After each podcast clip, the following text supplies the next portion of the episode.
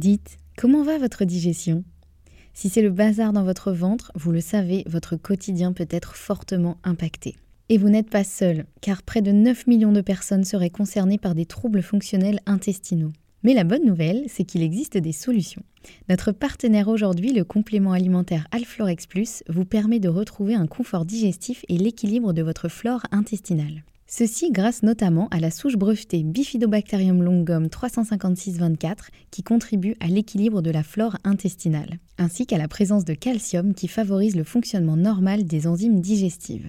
85% des personnes déclarent se sentir mieux avec la prise d'Alflorex Plus et c'est l'un des probiotiques les plus recommandés pour la sphère digestive. Et pourquoi pas vous? Le complément alimentaire Alflorex Plus est disponible en pharmacie et parapharmacie. Merci à eux de soutenir le podcast et place à votre épisode.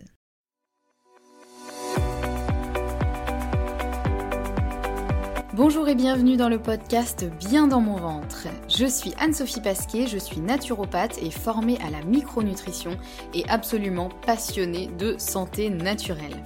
Il y a quelques années, j'avais une digestion très compliquée et j'avais constamment mal au ventre. C'est à ce moment-là que j'ai commencé à m'intéresser à la santé naturelle et à modifier mon alimentation et mon hygiène de vie et ça a complètement transformé ma digestion et ma vie au global. J'ai alors décidé de me spécialiser dans le domaine du digestif, de l'alimentation et du microbiote pour pouvoir aider les autres à retrouver un ventre serein. Et je forme aujourd'hui également les naturopathes, nutritionnistes et autres professionnels de santé à la prise en charge des troubles digestifs. Aujourd'hui dans ce podcast, je te partage mes meilleurs conseils pour que tu puisses toi aussi te sentir au top, en pleine santé et te sentir bien dans ton ventre et dans ta vie. Maintenant c'est parti pour l'épisode du jour, bonne écoute Bonjour et bienvenue dans ce nouvel épisode. On se retrouve aujourd'hui avec l'épisode numéro 85 dans lequel nous allons parler de fatigue et de comment venir à bout de la fatigue naturellement sans forcément dormir plus. Cette fameuse fatigue, pourquoi j'ai eu envie de faire un épisode dessus? Parce que euh, nous sommes en octobre et je vois bien qu'autour de moi, et même moi-même, hein, je suis concernée, il y a une espèce de fatigue, de, de... On ne sait pas trop, il y a un truc un peu bizarre en ce moment avec ce changement de saison, un espèce de fatigue, d'anxiété, etc. Et puis je pense que effectivement, bah, la fatigue, c'est quelque chose qui concerne aujourd'hui malheureusement beaucoup de personnes. Donc je me disais qu'un petit épisode dessus, ce serait intéressant. Et surtout, j'avais envie de revenir sur un peu les méthodes naturelles, en plus du sommeil. Parce que souvent, euh, quand on est fatigué, on pense qu'on a besoin de dormir plus. Et souvent, c'est le cas. Je tiens quand même à le préciser. C'est important, effectivement, de vérifier si vous avez suffisamment de temps de, réel de sommeil. C'est-à-dire pas forcément de temps passé au lit, mais de temps réel de sommeil. Ça, vous pouvez le voir soit en portant un objet euh, qui va mesurer votre sommeil. Maintenant, il existe des montres connectées, des bagues connectées. Moi, je vous parlais de ma bague Oura dans euh, un autre épisode que j'avais fait sur euh, effectivement le sommeil. Je vous remettrai le lien dans la description de cet épisode. Il existe aujourd'hui effectivement beaucoup d'objets qui permettent de mesurer son sommeil, mais sinon, vous pouvez très bien le faire aussi avec une feuille et un stylo. Moi, j'avais fait ça à l'époque où je n'avais pas d'objet connecté pour mesurer mon sommeil. Quand j'étais allée voir un médecin du sommeil, parce qu'effectivement, j'étais hyper fatiguée, je ne comprenais pas pourquoi. Donc ça, c'est ce que je vous expliquais effectivement dans l'autre épisode. Eh bien, j'avais fait un agenda du sommeil. Donc vraiment, j'avais noté, euh, en gros, un agenda du sommeil, c'est de noter l'heure à laquelle on se couche, l'heure à laquelle on éteint la lumière, parce que parfois on peut se coucher, lire un peu, voilà, faire autre chose. Donc l'heure à laquelle on éteint la lumière et à peu près combien de temps on pense avoir mis à s'endormir. En général, on sent bien si on s'endort très rapidement ou si finalement on tourne dans le lit, on se retourne et on se dit oh là là, c'est long, j'arrive pas à m'endormir. on n'est pas obligé d'être super précis, on n'est pas obligé de regarder l'heure, parce que parfois ça peut aussi nous réenclencher euh, un réveil, euh, etc. Mais euh, voilà, en gros, vous mettez à peu près si vous pensez vous être endormi rapidement ou si vous avez mis du temps. Et ensuite, vous notez si vous vous réveillez la nuit, si vous restez éveillé la nuit, euh, etc. Et l'heure à laquelle vous vous réveillez pour de vrai. Et déjà, rien qu'en faisant ça, parfois on se rend compte de certaines choses. On se rend compte que même si on passe 8 heures dans le lit, par exemple, bah, peut-être que vous n'avez passé que 7 heures à dormir ou encore moins. Et donc, bah, potentiellement, selon vos besoins de sommeil, vous n'avez peut-être pas assez de temps réel de sommeil. Donc ça, c'est important de le préciser parce que c'est un peu la première chose à faire en fait. Souvent, quand on est fatigué, il faut se demander est-ce que vraiment je dors suffisamment? Est-ce que je dors suffisamment bien? Donc euh, voilà, il faut voir si vous vous réveillez plusieurs fois dans la nuit, forcément votre sommeil sera moins réparateur, ou si vous dormez d'une traite, etc. Voilà, tout ça c'est important de le savoir. Donc parfois, effectivement, la clé, c'est de dormir plus ou de dormir mieux. Mais parfois, ça ne suffit pas. Il suffit pas de dormir plus et c'est parfois frustrant parce qu'on se dit mais je comprends pas, je me couche super tôt. Euh, on se rend compte qu'avec notre agenda du sommeil, par exemple, ou notre objet connecté, on dort effectivement suffisamment et suffisamment bien. Et là, on se dit mais qu'est-ce qui m'arrive en fait? Donc effectivement, c'est frustrant, mais c'est le signe que bah, quelque chose d'autre manque ou quelque chose dysfonctionne. Donc je voulais un petit peu revenir sur les différentes causes qui peuvent expliquer une fatigue et surtout bah, qu'est-ce qu'on peut faire par rapport à ça? Alors la liste ne sera pas forcément exhaustive. Et surtout, si jamais vous avez une problématique de fatigue qui est récente ou qui s'installe ou euh, pour laquelle vous ne comprenez pas, encore une fois, n'hésitez pas à vous faire accompagner. N'hésitez pas à déjà aller voir votre médecin pour faire tous les, bilans possibles, écarter euh, toutes les pathologies ou les problématiques euh, possibles. C'est important. Et si ensuite, bah, effectivement, il n'y a rien, euh, ça vaut le coup de, voir aussi sur d'autres d'autres aspects. Mais déjà, il faut voir au niveau de ce qui pourrait engendrer une fatigue et donc ce qu'il faut faire pour remédier à ça. Bah voilà, déjà la première chose à faire, c'est de vérifier les pathologies. Donc vérifier s'il n'y a pas un problème de thyroïde, par exemple une hypothyroïdie. En général, quand on est fatigué et qu'il y a un problème de thyroïde, c'est plutôt une hypothyroïdie. Il peut y avoir aussi un problème hormonal, autre que lié à la thyroïde, mais plus avec les hormones sexuelles, par exemple. Euh, il peut y avoir, voilà, il peut y avoir vraiment des choses, euh, soit des vraies pathologies. Donc là, il faut effectivement euh, bah, aller faire un bilan chez votre médecin qui saura vous recommander voilà, les prises de sang ou autres bilans nécessaires pour vérifier ça. Et là, s'il y a une pathologie, bah, bien sûr, il faudra traiter la pathologie. Il peut y avoir aussi, au-delà d'une pathologie, il peut y avoir des carences. Ça, c'est quand même aujourd'hui quelque chose d'hyper fréquent parce que bah, tout simplement notre alimentation n'arrive plus à nous apporter tous les nutriments dont on a besoin. Et en plus de ça, on a tendance parfois à surconsommer certains nutriments de par notre mode de vie, de par euh, plein plein de choses.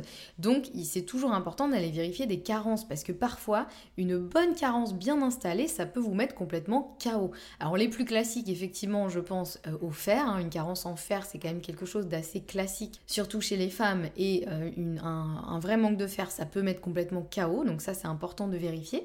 Également tout ce qui va être vitamine D, mais aussi l'iode, parce que l'iode justement c'est ce qui est nécessaire au fonctionnement de la thyroïde. Donc même si on n'a pas forcément une pathologie au niveau de la thyroïde, on peut avoir une thyroïde qui est un petit peu faiblarde parce qu'on manque d'iode, donc on manque du carburant de la thyroïde. Donc voilà, ça c'est important aussi d'aller vérifier tout ça et euh, de se demander un peu au niveau de notre alimentation, est-ce qu'on en a assez, etc. La vitamine D, pareil. Voilà, je vous donne un peu les, les carences les plus classiques, bien sûr, il pourrait y en avoir euh, énormément, mais c'est important de vérifier ça.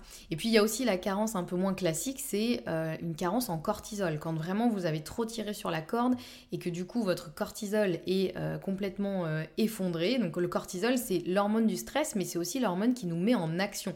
C'est-à-dire qu'on commence à en sécréter un petit peu avant le réveil, c'est ce qui nous permet justement bah, de nous réveiller, de nous mettre en marche. Et puis on en sécrète un petit peu au cours de la journée avec différentes phases et normalement ça diminue le soir pour nous permettre justement de nous reposer. Mais quand on a trop tiré sur la corde, quand on a un petit peu trop euh, stimulé justement les glandes surrénales qui sécrètent le cortisol et que du coup les réserves sont un petit peu épuisées, eh bien si on n'a plus assez de cortisol, effectivement on est complètement KO et on a beaucoup de mal à se mettre en action.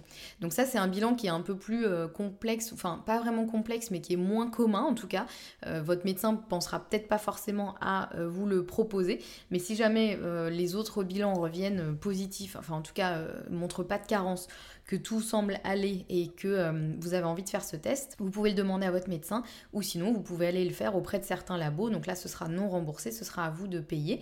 Mais euh, voilà, ça permet de voir effectivement bah, le cortisol soit sur la journée ou soit encore mieux le cortisol à certains moments précis de la journée pour voir justement s'il y a une bonne sécrétion qui se fait euh, ou pas. Donc ça, c'est important aussi de vérifier. Et en général, par contre, quand on a un cortisol qui est un peu effondré, ça peut quand même être le signe que, encore une fois, on a trop tiré sur la corde et là, il va falloir quand même mettre en place des choses, notamment euh, du repos, mais pas que. Il faut revoir là, effectivement, tout le rythme de vie, euh, potentiellement soutenir ces petites glandes surrénales avec des compléments alimentaires, des choses, voilà, donc en fonction de l'état, effectivement, dans lequel vous êtes. Un autre point important, ça va être de soigner sa digestion.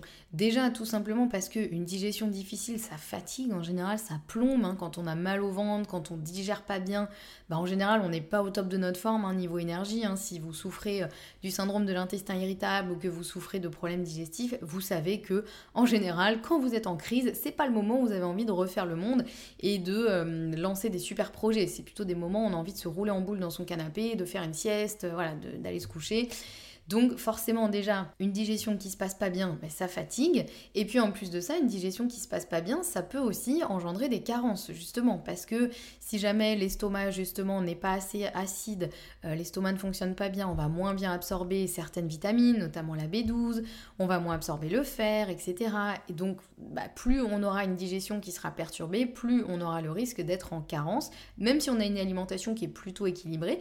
Mais si on n'arrive pas à euh, absorber et capter les euh, vitamines et minéraux qu'on amène dans, euh, via l'alimentation, bah forcément, on risque de ne pas réussir à refaire les stocks et donc de se retrouver en carence. Donc c'est un peu l'étape numéro une, hein, effectivement, pour éviter de tomber en carence.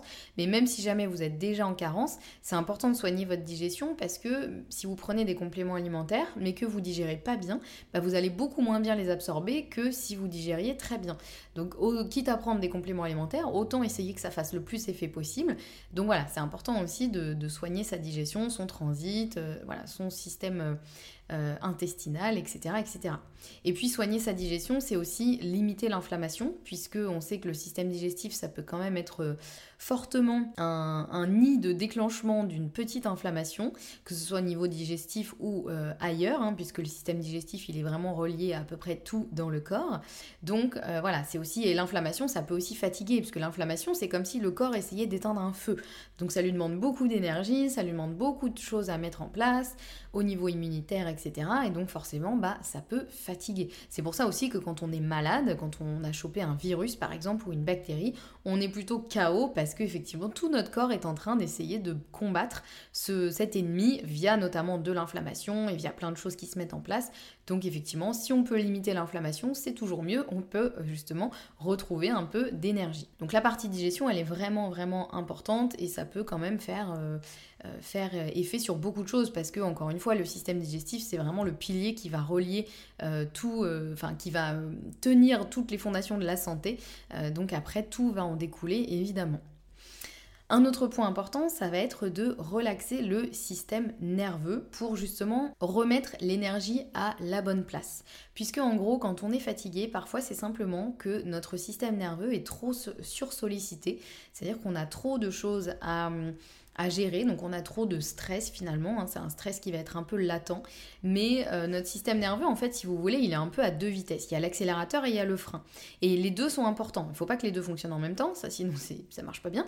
Mais en général, on a le système nerveux orthosympathique qui nous permet de nous mettre en mouvement, en action.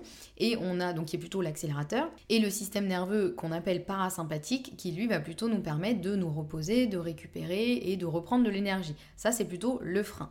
Sauf qu'en général, dans notre mode de vie actuel, on a tendance à beaucoup trop sursolliciter l'orthosympathique, donc à beaucoup trop mettre le pied sur l'accélérateur, et on a tendance à oublier notre petit parasympathique. Sauf que si vous prenez n'importe quelle voiture et que vous ne faites que accélérer, votre voiture elle va griller. Il y a un moment, le moteur il est pas fait pour ça. Le moteur il est fait pour accélérer, puis ensuite freiner, réaccélérer, etc. Bah, votre corps et votre système nerveux c'est la même chose. Et en fait, le problème c'est quand on oublie de freiner, bah, on bousille toute notre énergie, on se crame hein, littéralement. C'est d'ailleurs ce qui mène potentiellement à des burn-out. Et donc c'est important parfois justement d'appuyer sur la pédale de frein et pour permettre à ce système nerveux de bah, repasser du coup en parasympathique, donc de freiner, et de redistribuer l'énergie à la bonne place, c'est-à-dire euh, de plus dédier totalement notre énergie à l'action et la réaction, c'est-à-dire vraiment la gestion du quotidien, la gestion de tous les stress du quotidien, ou parfois des gros stress du quotidien. Euh, ça, ça demande beaucoup d'énergie. L'idée, c'est de pouvoir reprendre une partie de cette énergie et la remettre dans tout ce qui va être récupération, repos, régénération, etc. etc. Et c'est ce qui va justement bah, nous redonner de l'énergie. Et ça, on a tendance à le sous-estimer parce qu'on se dit non, mais je, me reposerai euh, plus tard ou euh, voilà, je ferai, euh, je ferai de la relaxation, etc. plus tard quand vraiment je serai au bout du rouleau. Sauf que, ben, idéalement, il faut pas aller au bout du rouleau. Il faut essayer justement de garder cet équilibre. Et donc le fait de mettre en place des techniques de relaxation, ça peut vraiment vous redonner de l'énergie, mais quasi immédiatement. Euh, c'est-à-dire que euh, soit si par exemple vous avez un coup de fatigue dans la journée, soit vous pouvez faire une sieste, où là du coup vous allez dormir donc vous allez vous reposer et récupérer, mais vous pouvez aussi vous faire une technique de relaxation, donc qui n'est pas vraiment du sommeil. Parfois on peut s'endormir hein, pendant qu'on fait une technique de relaxation, mais souvent c'est pas du sommeil très profond, c'est un petit peu du sommeil euh, léger. Mais en fait ça va simplement vraiment permettre au système nerveux de se détendre, de passer en parasympathique, et rien que ça, peut vraiment vous faire un coup de boost. Après, vous allez vous vous réveiller entre guillemets, parce qu'encore une fois, euh, c'est pas du sommeil euh, vraiment euh, profond, mais vous allez vous réveiller en, bien meilleure forme parfois qu'en ayant fait une sieste. Parce que justement, vous vous passez pas directement en sommeil, ou parfois c'est dur de ressortir du sommeil, mais vous restez dans un état de relaxation, de demi-sommeil, on va dire de somnolence, et ça peut vous faire vraiment du bien pour régénérer le système nerveux et donc redistribuer de l'énergie. C'est-à-dire qu'on va pas réinjecter de l'énergie, c'est juste qu'on va prendre celle qui est présente, on va éviter qu'elle soit uniquement utilisée pour l'action, la réaction, le stress, et on va en remettre un petit peu dans la régénération, la relaxation, le repos, et hop, tout d'un coup, ça va beaucoup mieux. Donc effectivement, les techniques de relaxation les plus connues, vous avez la méditation, par exemple, la respiration aussi, puisque parfois il y a certaines personnes chez qui la méditation, ça va pas faire l'effet escompté, c'est-à-dire que ça va plutôt les énerver, ou en tout cas, voilà, c'est peut-être pas forcément euh, pour tout le monde, en tout cas, à pratiquer comme ça un petit peu rapidement euh, au quotidien, mais vous pouvez essayer la respiration, qui est quand même quelque chose de peut-être plus euh, dynamique et de plus, euh, de plus ludique, j'allais dire presque. Si vous avez euh, besoin, en tout cas, ça peut aider à vraiment se focaliser sur quelque chose, alors que quand on est en méditation, parfois on est tout seul avec nos pensées et parfois c'est un peu le feu d'artifice des pensées. Donc la respiration, ça peut aussi voilà, être des techniques qui font qu'au moins vous vous concentrez sur votre respiration. Ça vous donne un truc à faire, mais pour votre système nerveux, ça fait du bien. Et je pense notamment effectivement à la cohérence cardiaque, par exemple, qui est tout simple, qui est quand même la respiration la plus connue aujourd'hui, même s'il en existe plein d'autres qui sont très bénéfiques, notamment la respiration alternée, qui est plus euh, quelque chose qu'on connaît en yoga, mais un peu moins dans le, quotidien euh, du bien-être. Euh, donc voilà, n'hésitez pas à, regarder. Aujourd'hui, il existe plein d'applications qui peuvent vous aider à faire ça de manière assez ludique. Et en général, il suffit de 5-10 minutes et ça peut déjà faire beaucoup de bien. Vous avez aussi le Yoga Nidra. Moi, c'est vraiment une découverte que j'ai fait cette année grâce à mon amie Julie, que, que j'ai interviewée justement dans un épisode où elle nous parle du Yoga Nidra et du yoga restauratif. Je vous remets le lien en description pour que vous puissiez le retrouver. Et le Yoga Nidra, donc c'est une espèce de euh, méditation guidée, j'ai envie de dire, où euh, du coup vous êtes vraiment euh, allongé sur le sol ou sur une surface qui vous convient. Et l'idée c'est effectivement de se laisser guider dans un peu un, c'est un mélange entre visualisation et scan corporel, voilà. Et je trouve c'est hyper agréable. Moi je fais ça en ce moment tous les midis. J'avais tendance avant à me faire une petite sieste que j'aime beaucoup faire quand vraiment je sens que là j'ai besoin de récupérer du sommeil. Mais des fois je sens que j'ai pas forcément besoin de dormir plus, j'ai simplement besoin ce temps un peu de relaxation dans ma journée et vraiment je sens que mon après-midi est totalement différente et une petite séance de yoga nidra ça peut être de 10, 20, 30 minutes en fonction de ce que vous avez envie et bien ça peut vraiment vous faire un, regain d'énergie, un regain de sérénité euh, dans votre journée qui est assez, euh, qui est assez incroyable. Euh, donc voilà, n'hésitez pas à, tester. Hein. Le mieux, c'est vraiment de tester pour trouver ce qui vous convient le mieux. Et puis aussi, euh, une autre euh, alternative qu'on peut trouver, ça va être de, de s'aider de certains compléments alimentaires, de certaines plantes qui vont aider effectivement à soulager, soutenir et aider le système nerveux. mais ça, voilà, je, trouve qu'il ne faut pas non plus que ce soit le réflexe premier, parce que parfois c'est un peu trop facile. On se dit, bah, je change rien à mon hygiène de vie, je prends juste un petit complément et tout ira mieux. Alors certes, dans certaines situations où vraiment on ne peut pas appliquer des techniques de relaxation de manière ponctuelle parce que on a des, choses qui nous arrivent dans notre quotidien ou des, des gros projets à gérer, etc. Bien sûr que les compléments peuvent être intéressants et ils peuvent venir aussi en complément de toutes les techniques de relaxation, mais l'idée c'est que ce soit pas forcément le premier, la première chose à faire, puisque l'idée c'est quand même surtout de comprendre d'où vient notre fatigue, euh, qu'est-ce qu'on fait au niveau du système nerveux, est-ce qu'on en fait assez pour le soutenir ou pas, et euh, effectivement de s'aider de certains euh, compléments alimentaires qui pourront aider. Je pense notamment à la shwaganda, la rhodiola, euh, etc. Il en existe plein.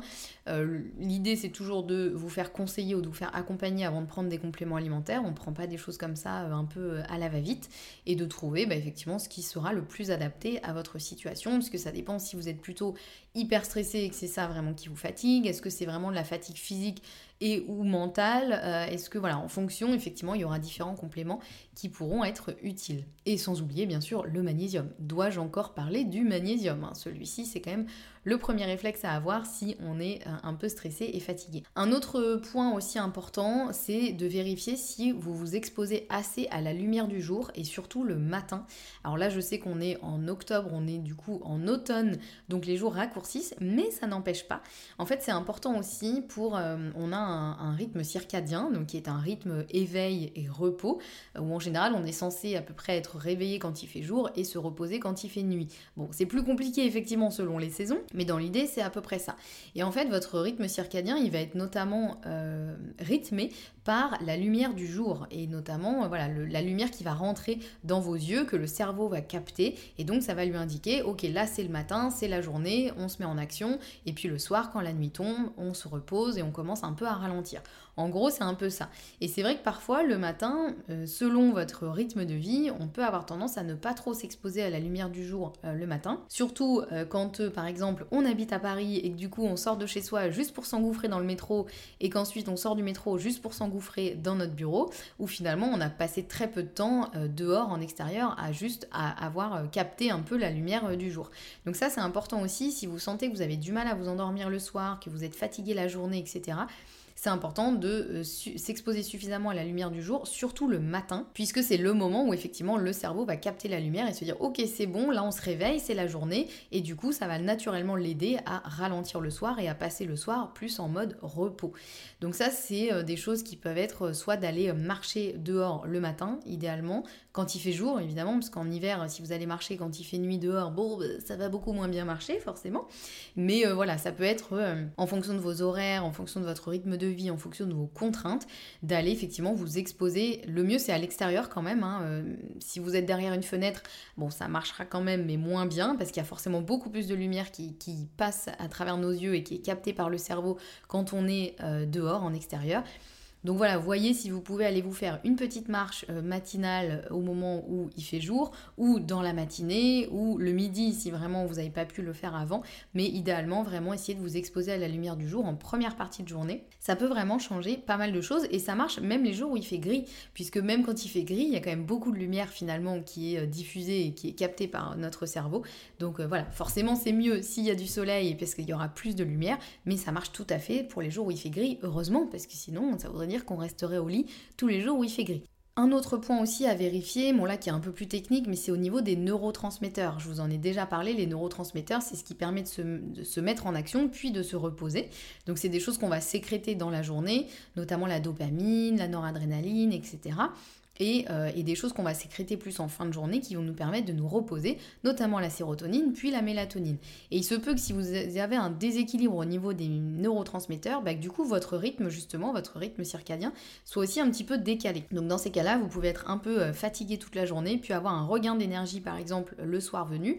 Là vous vous dites c'est pas logique, là j'étais claqué toute la journée, je rêvais que d'une chose c'est d'aller me coucher et finalement je me retrouve le soir et euh, j'ai pas envie d'aller dormir.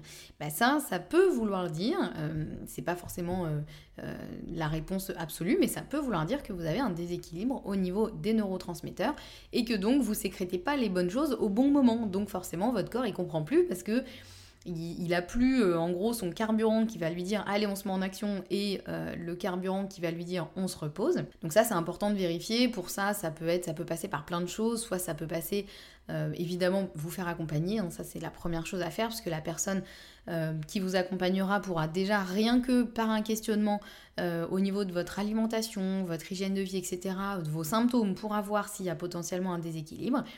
Et si besoin, c'est des choses qu'on peut aussi mesurer via d'autres bilans qui malheureusement ne sont pas pris en charge par la sécurité sociale en général. Euh, donc il faudra payer vous-même. Mais voilà, si besoin, on peut aussi faire des bilans pour voir un petit peu de choses que l'on manque et de choses qui sont potentiellement déséquilibrées. Donc voilà déjà un petit peu sur l'aspect peut-être plus euh, santé. Et maintenant je voulais faire une, euh, aussi un, focus sur l'aspect un peu plus mental et euh, le, le fait que parfois notre fatigue, elle peut venir aussi juste du poids du quotidien, c'est-à-dire un peu de l'aspect peut-être trop routinier de notre quotidien qui nous ennuie, euh, des choses où euh, bah, finalement il nous manque un peu l'élan, la motivation, parce qu'en fait on n'a juste pas envie de faire euh, les choses que l'on doit faire au quotidien. Ça peut être au niveau personnel, ça peut être au niveau professionnel, ça peut être les deux parfois. Mais c'est important de, s'en rendre compte euh, aussi et de voir euh, est-ce que vous êtes peut-être beaucoup moins fatigué euh, le week-end alors que vous n'avez pas forcément plus dormi? Est-ce que bah, quand vous rentrez chez vous, d'un coup ça va mieux parce que là vous allez commencer à faire des choses euh, qui vous plaisent. Voilà, c'est important de, se poser ces questions-là et de garder des moments pour faire des choses qui vous plaisent. Je sais que parfois on a plein de contraintes dans notre quotidien, on ne peut pas toujours faire ce qu'on veut, mais c'est important de bah, garder des moments euh, pour faire des choses qui vous plaisent et qui du coup vont vous nourrir et qui vont venir nourrir aussi votre énergie. Et parfois on s'en rend compte quand euh, on se dit bah on est hyper fatigué alors que finalement euh, quand on voit des amis le soir, ah bah là d'un coup on n'est plus du tout fatigué, on est hyper en forme, on est hyper content de les voir et du coup on se dit hum, peut-être qu'en fait c'est ma journée simplement qui m'a fatigué mais plus dans le sens où en fait elle m'ennuie ma journée. Donc c'est pour ça que c'est important de rythmer votre journée ou votre semaine autant que possible avec des petites choses qui vous plaisent et qui vous redonnent un peu euh, de l'élan et de la motivation et de l'énergie finalement parce qu'il ne faut pas sous-estimer cette fatigue mentale qui parfois euh, peut venir soit d'un trop plein de stress bien sûr mais parfois peut venir aussi d'un ennui ou finalement peut-être que vous avez besoin de changement encore une fois au niveau pro, au niveau perso ou les deux et donc voilà, donc c'est important aussi de se poser la question déjà, de dire ok, est-ce que potentiellement ça pourrait être ça?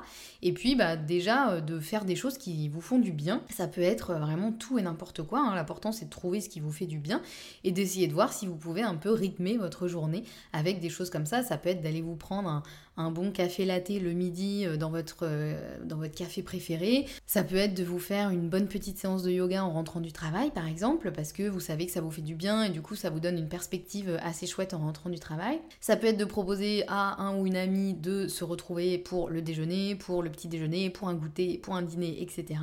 Ou juste pour une balade. En tout cas, d'essayer vraiment de vous mettre des choses comme ça qui vont venir vous nourrir. Et ça, on a tendance à trop les sous-estimer. Et à pareil, on se dit non mais ça, je ferai ça ce week-end parce que là, la semaine, j'ai pas le temps, etc.